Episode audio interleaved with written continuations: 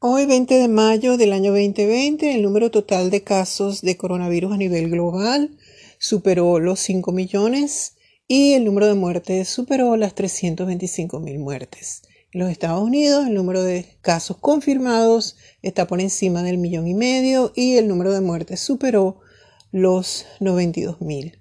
En estos momentos nos preparamos todos para el reingreso a una vida normal o lo que se llama lo nuevo, la nueva normalidad.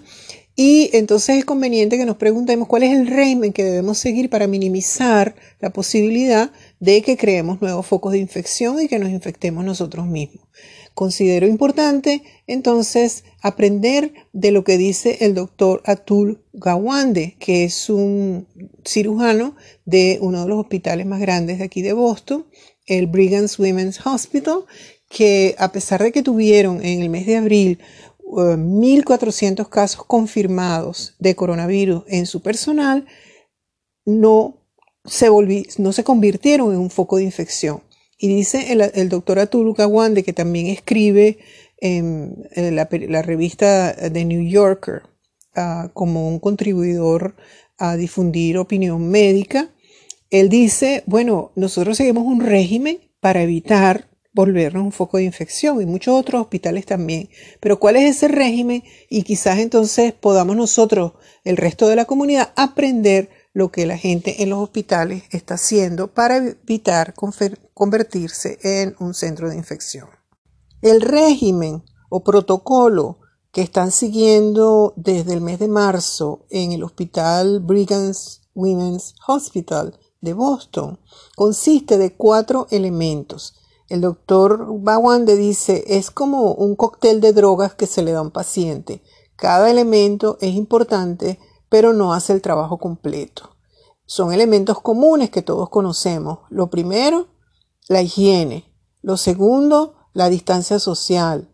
Lo tercero, estar pendiente de diagnosticar los síntomas. Y lo cuarto, utilizar las máscaras. Él dice que con estos cuatro elementos lograron en una población, ellos son 75 mil empleados y 50 mil entraron al hospital, porque los demás estarían trabajando remoto, entraron al hospital durante el mes de abril, se detectaron 1.400 casos y sin embargo no se convirtió el hospital en un foco de infección.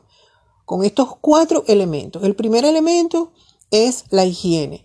Dice el doctor Atul Gawande que los estudios han demostrado que lavándose las manos entre 5 mínimo y 10 veces al día, uno logra parar el contagio.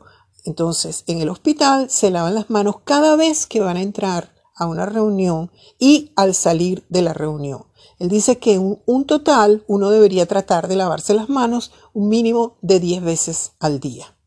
El segundo elemento es la distancia social, donde la recomendación es que sea, eh, uno se separe de la gente mínimo 6 pies, que son un metro ochenta, dos metros, pero que esa recomendación no es perfecta, porque hay casos, hay un ejemplo de una persona que se montó en un avión con una infección de SARS, que hubo en el año 2002 en un vuelo entre Hong Kong y Beijing que duró tres horas y se, infectaron 22 pasajeros en el avión, algunos de los cuales estaban a una distancia de eh, 6 metros, 20 pies más o menos, de la persona que estaba infectada. O sea que no es una regla súper segura esto de los 6 pies, 2 metros de distancia. Sin embargo, eh, es la norma internacional que se ha decidido, decidido adoptar desde que en el 2002 hubo esa epidemia de SARS, que es una epidemia de un primo del coronavirus, em, que se logró controlar rápidamente y no se expandió desde Asia. Entonces, primero, la higiene. Segundo, la distancia social. Todos los estamos practicando ya. El tercero que usó el hospital es, y que sería muy bueno para cuando reiniciemos nuestras actividades en un local comercial, en, nuestro, en nuestra escuela, yendo a reuniones de trabajo, etcétera, es hacer una detección de síntomas. En el hospital hay un pequeño cuestionario que la persona tiene que llenar antes de entrar al trabajo que dice tiene tos, tiene escalofríos, tiene molestia en la garganta, ni siquiera es fiebre, porque la fiebre ya cuando la persona está em, ya con la enfermedad bastante avanzada. Parece que el contagio de este coronavirus se da más fuerte es antes de que se presente la enfermedad. Y entonces esos pequeños síntomas, si alguna persona los tiene, entonces hacen que no lleve el coronavirus al hospital. Muchas personas eh, al llenar el cuestionario lo mandan entonces a que no venga ese día al trabajo y se les hace un test. Al principio no tenían para hacer el test y entonces la persona con síntomas tenía que hacer una cuarentena larga. Ahorita no. La persona con síntomas se le hace un test y si no era coronavirus, sino una gripe normal o un resfriado o cualquier otra cosa, entonces puede regresar a trabajar. Entonces ese es el tercer elemento que el hospital montó en ese cóctel, como lo llama el doctor Gawande. Y el cuarto elemento las máscaras son importantes porque la mitad de las infecciones parecen originarse de las personas que no están mostrando síntomas. Parece que este virus es más infeccioso antes de que la persona muestre tener la enfermedad. Entonces, al ponernos una máscara, estamos evitando, si estamos infectados, contaminar a los demás. Además, la máscara, aunque no sea perfecta, aunque sea una máscara hecha con dos capas de algodón, de tela de algodón en nuestra propia casa, eh, evita, uno, que nos toquemos mucho la cara y dos, que si alguien estornuda o tose y nos manda gotículas eh, llenas de partículas de virus, la máscara protege uh, que las inhalemos. Por supuesto, las máscaras, máscaras N95, que son las deseadas, eh, no están disponibles sino para personal de salud y en el mismo hospital del doctor Atul Gawande no tienen suficientes porque la demanda mundial se acreció demasiado rápido y la usan entonces nada más aquellos que están intubando personas o en, en, sitios donde están tratando los pacientes de, de, esta enfermedad y el resto del hospital tiene que conformarse con máscaras quirúrgicas.